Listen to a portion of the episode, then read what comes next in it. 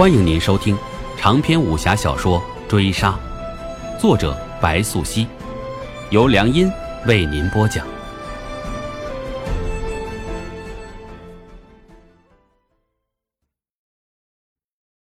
第四十九回，现在杀回去吗？罗歇皱眉，瞥看空青一眼，回过头来询问西凤。如若西凤计谋得逞，如若他没有算错。而今的半夏就该在黄府山庄。罗歇等待这一刻太久了，他手中的刀已打磨得足够锋利，他要亲手宰了半夏。现下正是时机。西凤那么说，眼睛在笑，杀意却已自唇边蔓延开。然而孔庆只觉得虚脱，精神上、肉体上，貌如走了百十里山路。却依旧没有找到可供休憩的地方，他已觉得疲惫不堪。他跟着西凤，紧紧跟着，不言不语，泪水干涸，他就那么看着罗歇放了一把火，火烧上山岭，接着杀伐声贯耳，热血与怒火似是要绵延至天边。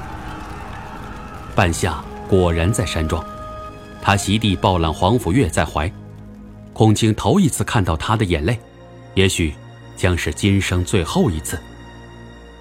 你居然敢！你居然敢！半夏那么言语，他手心里黄甫月的温度犹在，但那个人已死，那个人的呼吸早已终止。半夏早在许久前就已忘了哀戚的滋味，自他决心下嫁西凤的时候，他就把这滋味。彻底忘记了。他直立起身，眼睛望着火海，与西凤四目相接，转而又看向空青。那个孩子像极了他的父亲，半夏便把所有怒火都浇到了他的身上。空青连接的，不仅仅是西凤与他自己，还有他少女时代的青涩回忆。那些回忆。沾满对命运的无奈，沾满现实带来的疼痛，令他生恨。半夏已分不清，他到底憎恶的是西凤本身，还是作为过去的自己。果然是父女情深。半夏说着，眼泪还挂在脸上，忽然笑起来。你山下的人手早已被我们清理了，你就是等在这个地方，等他烧个精光。你也等不到你的援兵了。罗歇没等西凤开口，接过话，刀在手，他已然有些等不及了。哈哈哈哈哈哈！真是可笑，那帮喽啰也配给我护驾？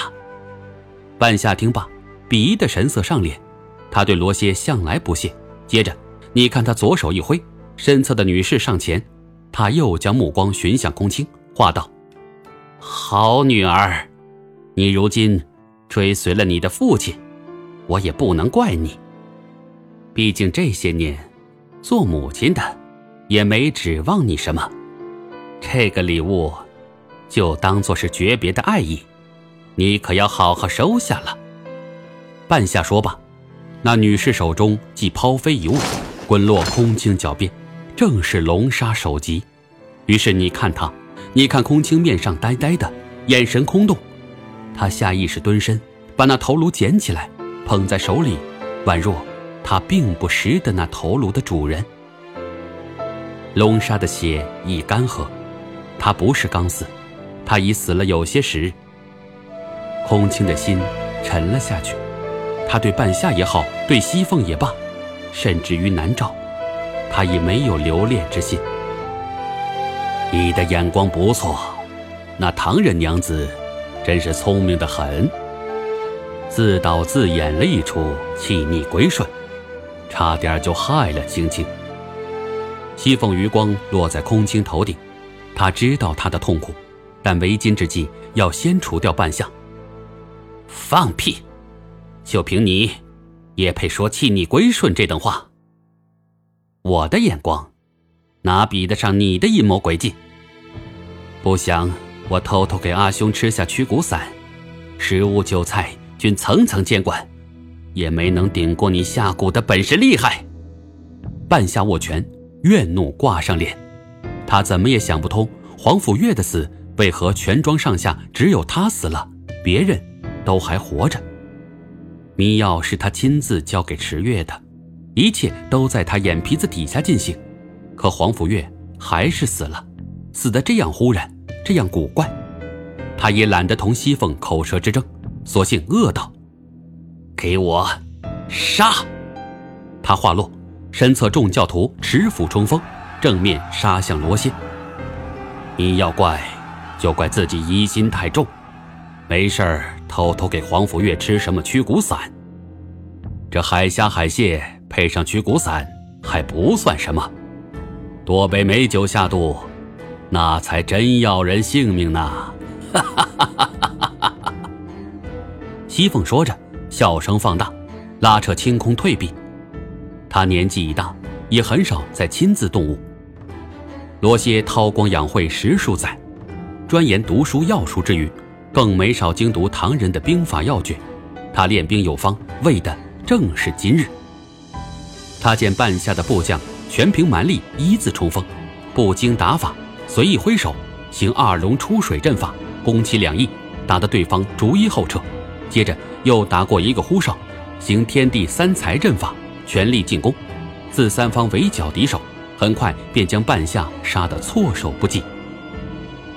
罗歇面上渐渐带笑，眼眶湿润，若能手刃半夏，他今生无憾。他是打算葬身火海了，他的心愿若了，他对陈氏并无挂碍，他便要去追随风起。可是。半夏还死不了，他还不能死，哪怕黄甫月已死，他也不能死。疏忽夜笛声起，半夏退避众教徒之后，那火海中便现一人。